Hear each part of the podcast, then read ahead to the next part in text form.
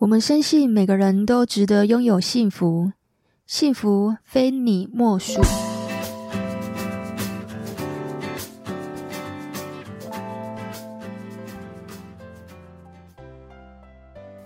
大家好，你现在收听的是《非你莫属》的节目，我是杜菲，是一名解决问题型的心理师。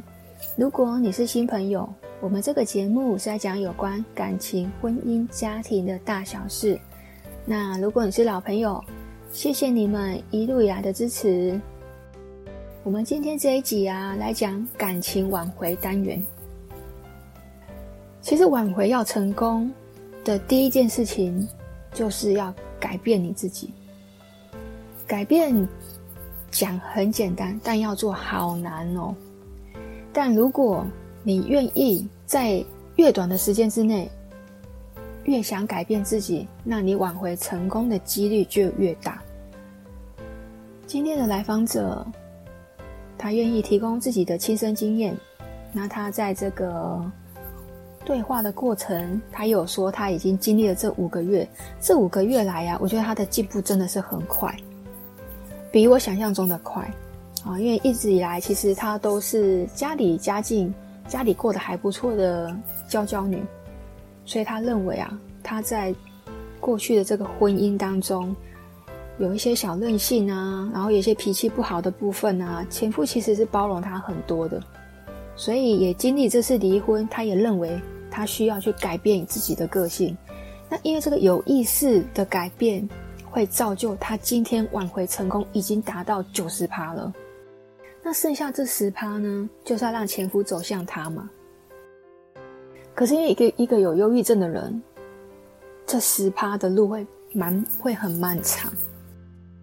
如果今天他只是一般的正常人的话，这十趴一个月内就可以搞定了，不用等到两年。好，那因为这个案子又比较特殊一点，他要挽回的这个对象刚发病。其实忧郁症它很正常，它就好像感冒一样。其实我们每五个人就有一个人有忧郁症。只是差别，你有没有去看医生而已啊？因为看医生就跟感冒一样，也没有什么。哦，所以这个都是会好的。但是忧郁症它会复发，又会好，它又会复发，又会好，所以它是一个不断会有的一个历程。但是呢，为什么说它很像感冒呢？因为忧郁症它可以靠自己好，你没有一定要吃药。哦，那当然真的很严重的话，还是要去吃一下药。然后，好，我们今天就不不聚焦在忧郁症应该要怎么做，我们回来这个案子呢，挽回应该要怎么操作？好，那我们先来听我跟这个个案的对话。嗯，也有可能是因为我现在还没有一个另外一个我人我很确定的选择，所以说我才会的想法。对。对，没有错，你没有一个更好的选择，就是你现在身边没有一个更好。所以我上次有问你啊，你有没有第三人选？最近开始在找别人，开始在玩交友软件，认识一些人这样子。嗯，原本的对，就原本的对象就还是 keep 在那边的，就想说试试这种东西。现在三路同时进行这样。对啊，你上次说你还有愧疚感，现在应该没有了吧？现在我觉得好像蛮充实的，而且我也比较不会太依赖现在的男朋友跟前夫，就是我也不不会一直想要去吵前夫，然后也不会太依赖现在的男朋友，就是我有很多选择嘛，所以我就比较不会。但我我也不会不会很快就累了，因为我之前也曾经有过这样子的状态，但是我很快就累，大概两三个礼拜，我就觉得好累，就是要一直去约会干嘛，我觉得很累。可是这种有点内耗，因为其实你的做法属于你只不过是转移注意力而已。对，你并非是真的想要找第三人，所以你很容易会累，是因为你只不过只不过是在转移注意力，然后这个过程很容易内耗。嗯，因为你要应付三个人啊，这谁不内耗？对啊，对啊，这谁不内耗？非常非常好啊。对啊，所以以老师的经验来看，就是其实前夫算是一个非常棘手的挽回的案例，对不对？因为再加上他有那个忧郁症的状况，就是就算我们两个现在已经可以像是朋友一样的对话，然后也很确定彼此都对彼此有感情，但是他的病在那边就是一个最大的阻碍。其实我觉得倒不会用棘手来讲这件事情，而是说它不可控跟可变性太大了。哦，那已经不是你完全是你单方面。比如说，我们今天做哪些事情，就有办法扳回这个局势。因为你要想，第一个，就算你们复合了，你要面对他是他的忧郁症。嗯，再来，他忧郁症会不会好呢？取决于他的公司好不好。是因为他的病让他没有办法投入感情，因为他一直在跟他其实内在是在拉扯的，也是一种内耗。哦，也就是说，他的内心。自己在跟自己打架，偶尔他状态好一点呢，他觉得他好像可以靠近你了，所以他就去找你。对，但偶尔他觉得不好呢，他会退缩，所以他一直在跟自己打架，已经不是你的问题了哦。好，那就先 先不管我的人生目标，假设我最后想清楚，我想要挽回他，那就是我最近有一些礼物的想法，想要跟老师讨论一下，就是像是呃，比如说我最近买的这个。就是他，他很喜欢小王子，然后他之前有送过，就是那种小王子的玫瑰花艺这样子，所以我就想说，呃，可能可以等圣诞节的时候，虽然我先买了，然后很早买，就是可能可以等圣诞节的时候加上一个小王子的明信片、小卡片一起放在他家楼下管理室，就祝他圣诞节快乐。这诸如此类的这种礼物会不会太沉重，或者是就是不会？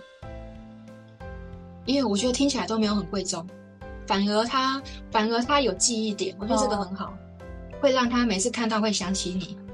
嗯嗯嗯嗯。啊、哦，但是你的礼物最好不要含有爱情的成分，恋爱的成分，就是你吐露你的渴望很多的那种礼品，那个就不太合适。这样。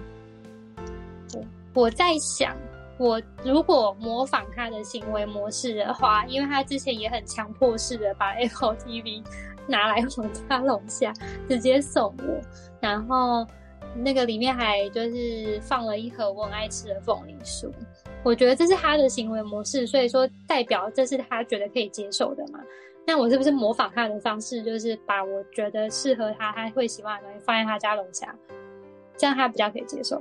嗯，你这个想法很好，但是有一个地方你要特别注意，比方说他有做，你在做。有点像回礼的感觉，对，有点像回礼。他有做，你在做，他就会有联想，你是你只是回礼而已。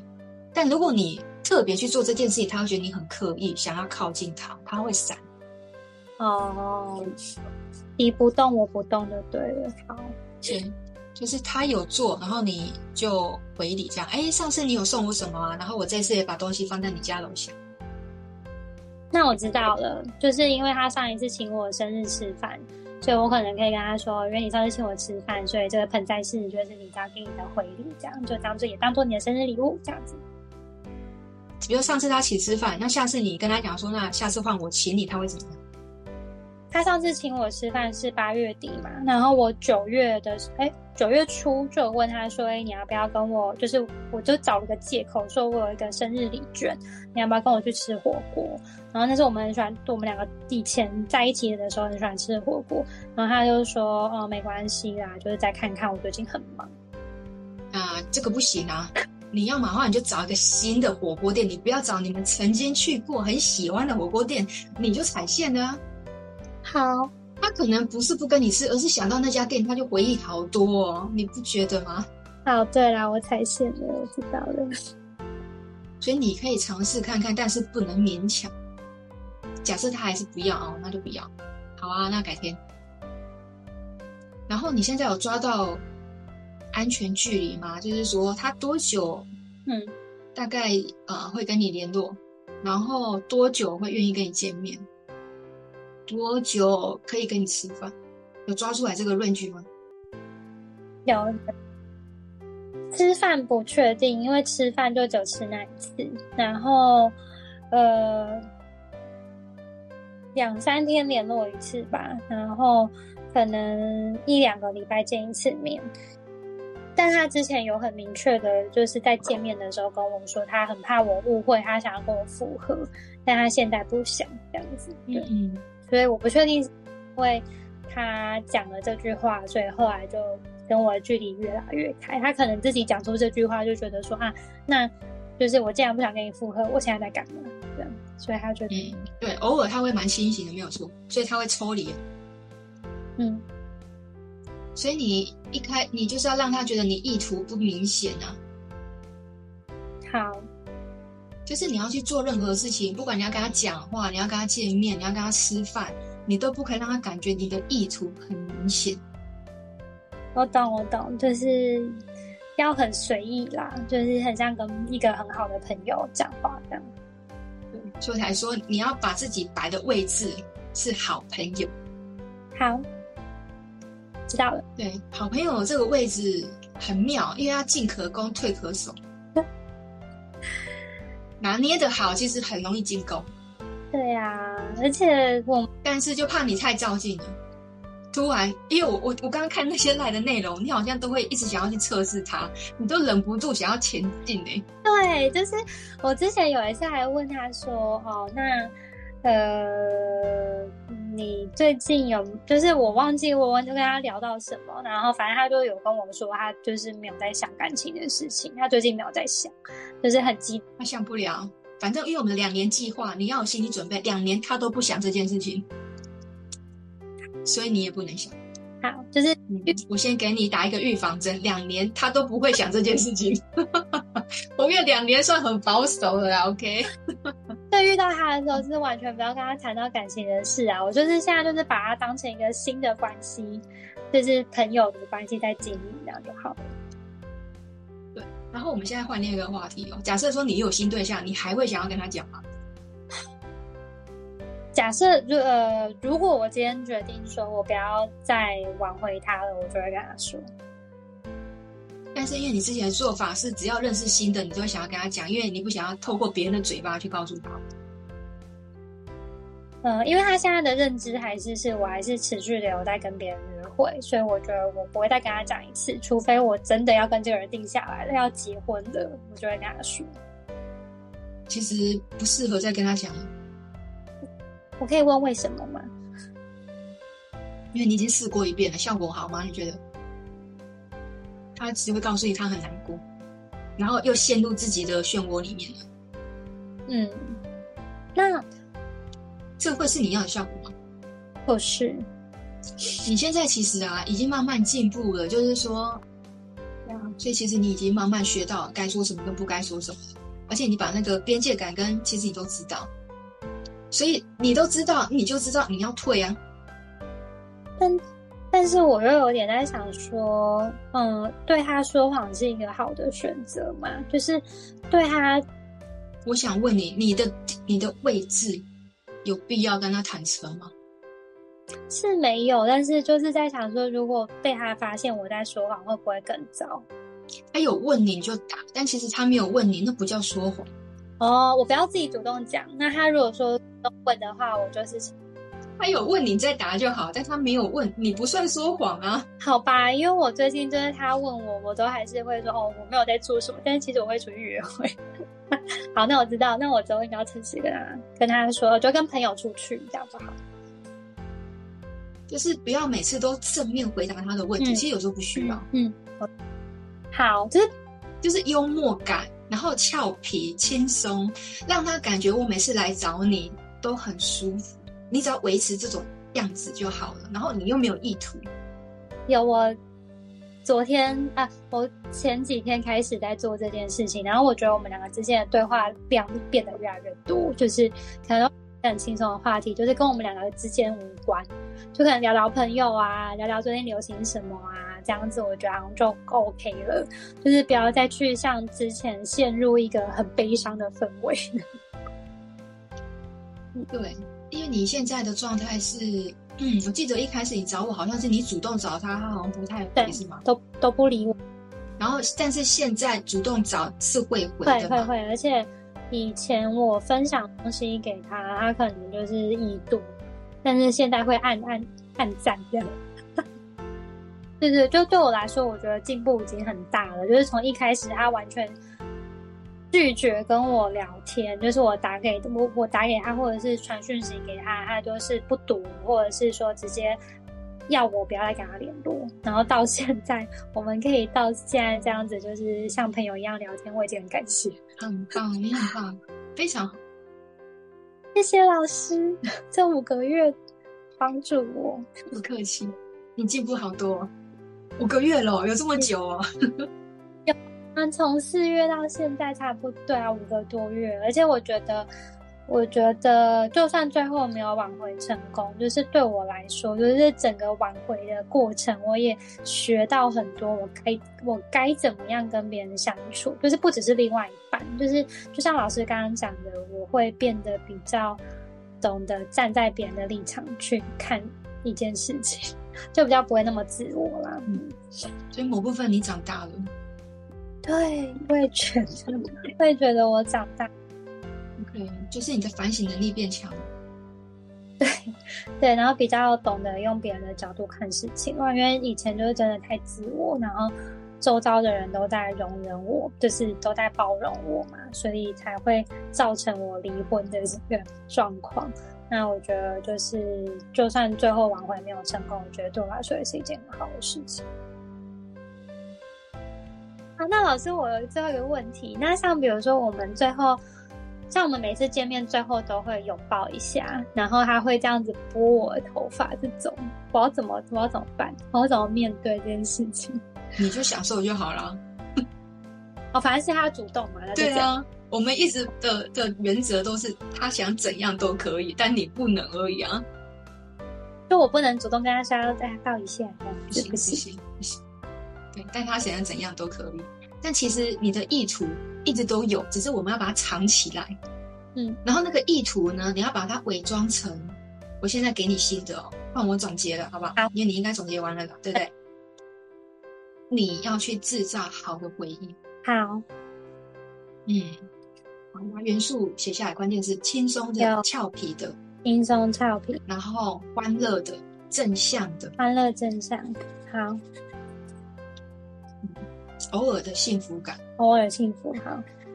嗯，幸福感不要让他常常有，因为他也会有点点不舒服。哦，所以你你这段时间的话，你要让他感觉到你有一个很正向的改变，然后你。朝着自己生活的目标在前进，就是从一点零变成二点零。嗯，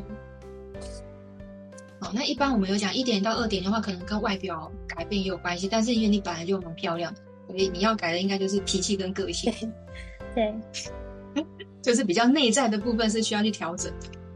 这个部分的话，你再慢慢的去去改就好了。嗯，因为你有意识，你就会去调整。那。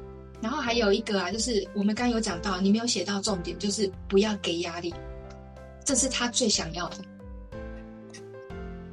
不要，因为有压力他就跑。所以你你不管你要说任何话，做任何事情，见面吃饭都好，你要先想一件事情：我做这件事情，说这句话，他会不会有压力？如果有，那就不要做，不要说。好，嗯，你就问自己：嗯，他会有压力吗？嗯，会，那那就不要做。不会，那你就做。好，老师，不好意思，时间已经算已经到了，但是我有问题，就是像我刚刚说的是他爸爸过世前留给他的车那件事情，我想要送他那个模型，会不会又让他陷入就是觉得很悲伤的情绪，就是想要他爸爸这样子？有可能，嗯嗯，所以这个这个礼物送到，我觉得如果你今天要送一个礼物，你有怀疑。那这个礼物或许它就不是一个很好的礼物了。嗯，对啊，因为你另你另外一个警示，就要告诉你，嗯，他会不会又想到另外一个？因为你现在进步了，所以你的思考跟你的视角多了很多面向，你有发现吗？对，你不再单一视角去想说，嗯，我就想要送他这个礼物，但是没有哦，你现在想的视角是，我想要送他这个礼物，可是会不会让他想到他爸爸？你想的东西变多了。因为单一视角很容易做错，嗯嗯嗯嗯嗯，你现在有点像是上帝的视角在看一件事情的，啊，对，多面向去思考同一件事情，你会知道什么时候做是对的，什么时候做可能又不是不对。的。懂，就是讲一句话跟做一件事情之前，先用第三人称视角看看这件事情该不该做，就会知道对。方压力这样子。你现在已经不再是步步为营了。一开始那时候，因为他完全不理你，确实是步步为营，我们每一步都要很小心。嗯，但现在你还好。现在的话，可能就是你要做到，就是每一次你都让他感觉到跟你在一起是舒服的，是快乐的。嗯嗯嗯。你知道你，你你这样子两年的陪伴啊，我跟你说，任何女生插不进来。真的吗？这么厉害吗？嗯，可以，可以，因为他没有心思塞别人了。因为我一直在旁边，所以他可能对，对，好，那就好。所以这两年你根本不用担心会有其他人，这个是肯定的优势。嗯，反而是你会有其他人啊？对，当然不会有了。但你到时候不要有愧疚感就好了。对啊，懂，就是也不要觉得我拖到他的时间啦，因为反正他也是愿意留在。他不会，对，他也愿意，对，反正就是彼此陪伴这个时间。因为你不妨去理解说，虽然离婚了，但是我们还可以是好朋友啊。嗯，就算你有新的对象之后，你跟他还是可以维持这样的一个友谊。OK，我觉得他也会很乐意祝福你的。懂，好，就是就算后我们没有复合，但是其实对他来说也是一个很好的陪伴了。那对我来说，慢慢放下的过程，然后我跟就算跟新对象在一起，他有他应该也是 OK 这样子。他会难过，但是一定 OK 的。对对，因为至少你给了他这么长久的陪伴。对，你们后来也会可能也会变成一个很好的朋友，因为你们彼此在生命中都是很重要的人。十年时间很长啊。对啊，再加上如果两年的话，就十二年了，真的很久。好啊，今天就这样子哦。好，谢谢老师。不会，很高兴认识你，希望你一切都好。不晓得大家今天听到这个录音，会不会有一些听得懂，有一些好像有点听不懂？好，也很正常，因为这一次已经，这一次我们的对话已经是他，嗯。有点忘记，也不知道第六次还是第七次了，所以我们每一次讲的内容都是非常非常的多，重点也是非常的多。我稍微来解释一下，想让大家更听得懂我们这一集到底在说什么。这十趴的计划呢，讲是两年，但是也是有可能提早的。好，两年只是我帮这个个案规划的时间点而已。我认为啊，他最多就是陪他前夫两年就好了，因为我我上一集有说嘛，希望他不要忘记自己的人生目标其实是当一个妈妈。那因为现阶段前夫因为自己的这个忧郁症，他是没有办法给我的个案，就是说他的嗯，他的前夫是没有办法同意生小孩啊哈，所以他今天想要挽回这个人。一定会冲击到他的人生目标，所以呢，我认为两年的陪伴就差不多了，也算是仁至义尽了。那最主要呢，是要帮助这个个案去做未尽事宜，因为在他心里面一直有一个愧疚感，他觉得在婚姻当中，因为自己的脾气对前夫不好，然后他也认为前夫会有忧郁症，他也要负一点责任。嗯，因为同时他们十年的感情其实相当深厚啊。他也非常舍不得放前夫一个人去面对忧郁症，他很希望能够陪伴在他身边。所以呢，我的操作布局策略呢，有三个方向。第一个就是爱情的部分，我希望他可以同时三路进行：一是挽回前夫嘛，二就是有一个现任男朋友，第三个就是重新认识新对象。第二个，那就是友谊的部分，那就是用最多就是一到两年的时间来陪伴这个前夫，去做他未尽事宜。因为好朋友的位置，其实如果你运用的好的话，它是进可攻，退可守。那第三个呢，就是成功复合嘛。最好的结局，那当然就是前夫的忧郁症好了，然后愿意走向他，两个人顺利复合，也挽回成功嘛。哦，所以呢，其实我是可以预期他将来会遇到什么样的状况，所以呢，我就事先帮他规划好这三条路线。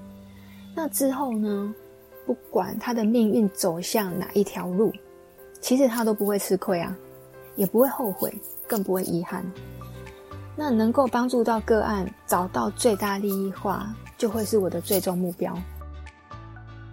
这边想要有一个温馨小提醒哦，嗯，不是所有的忧郁症都需要等待两年，因为忧郁症它是有分前期、中期跟后期，那每一种发病原因啊，和它病症的时程其实是不一样的。好，大家不要随意的套用哦，不是说你今天要挽回的这个人有忧郁症。你就觉得哇，挽回要两年好久啊？不是的，像之前有一个挽回个案呢，她的男友呢也是有忧郁症，但在听她转述的这个过程啊，我可以知道她男友其实属于忧郁症的后期，也就是他已经是快好的状态了。那所以当时呢，我判断两个月内他就有办法挽回成功。哦，所以每一个个案的情况都不一样。那如果你有需要了解更多呢，就点选我们的资讯栏，洽询客服，预约我的时间哦。谢谢你的收听，我是杜菲，我在每一集都会教你们一些小技巧、小撇步。那如果你喜欢我的节目呢，欢迎你点赞、订阅加分享。那如果你觉得我讲的还不错呢，就可以请我喝一杯咖啡哦，赞助我喽。谢谢你的收听。我们下个礼拜见喽，拜拜。